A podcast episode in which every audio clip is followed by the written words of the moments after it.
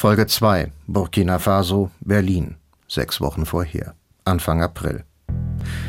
Burkina Faso liegt im Nordwesten Afrikas. Es ist eines der ärmsten Länder der Region und hat kaum eine nennenswerte Infrastruktur. Im digitalen Zeitalter war Burkina Faso noch lange nicht angekommen. In der Hauptstadt Ouagadougou gibt es ein paar Cafés mit mal mehr, mal weniger veralteten Terminals.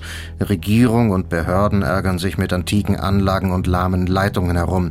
Familien in der Hauptstadt und vor allem in den Provinzen haben nur eine vage Vorstellung davon, was dieses Internet eigentlich sein sollte. Ein Telefon wäre für viele schon eine echte Bereicherung gewesen. Das sollte sich in ein paar Jahren ändern. Dafür wollten die Europäische Union und vor allem das deutsche Ministerium für Entwicklungshilfe sorgen.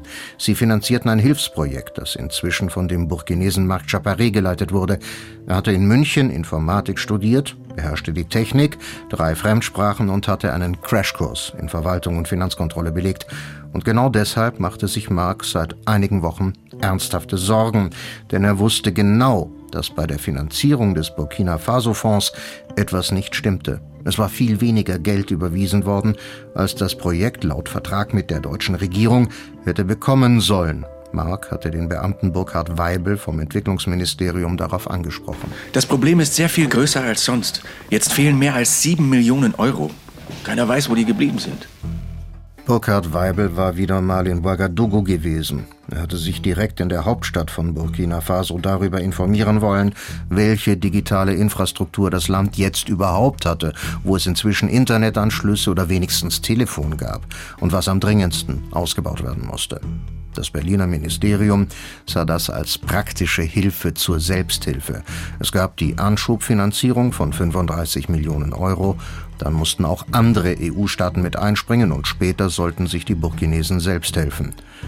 Weibel war Ministerialrat im Entwicklungsministerium, sowas wie ein Abteilungsleiter Deluxe.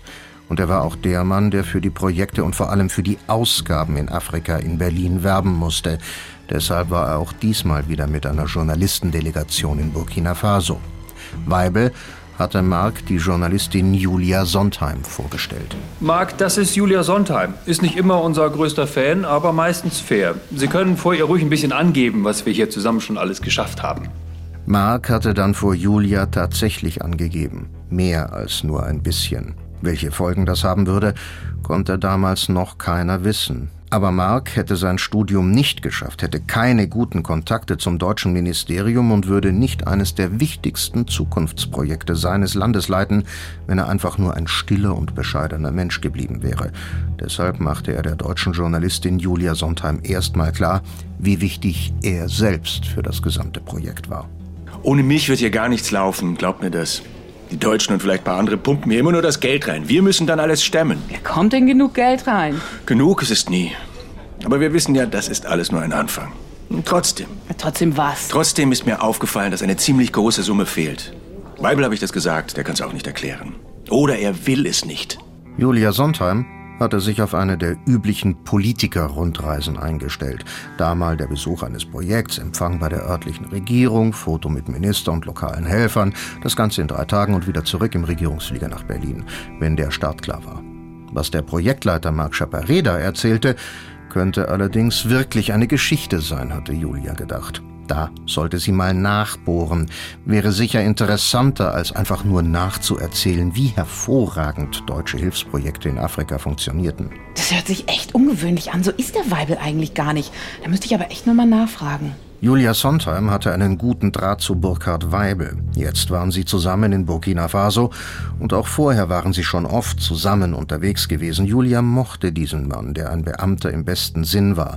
Nicht dick und bräsig und selbstgefällig, sondern für sein Alter Anfang 50 noch ziemlich fit. Kein Modekasper, aber modern gekleidet und er war immer gut informiert, konnte fast jedem in Ruhe zuhören und trat nie als der große deutsche Heilsbringer auf. Diese Typen hatte Julia zur Genüge erlebt und ertragen müssen. Weibel war anders, dachte Julia oft. Der wollte was bewegen, der wollte seinen Einfluss nutzen, damit wirklich mal was funktionierte. Als Julia nach dem fehlenden Geld für das Projekt gefragt hatte, wollte Weibel gar nichts schönreden. Stimmt, da scheint irgendeine Sauerei zu laufen. Gibt es Hinweise, ob das Geld jemals nach Burkina Faso gekommen ist oder ist es in Deutschland hängen geblieben? Na, es sieht so aus, als sei das schon in Berlin abgezweigt worden. Burkhard Weibel schien richtig sauer zu sein und Julia war bereit, das auszunutzen.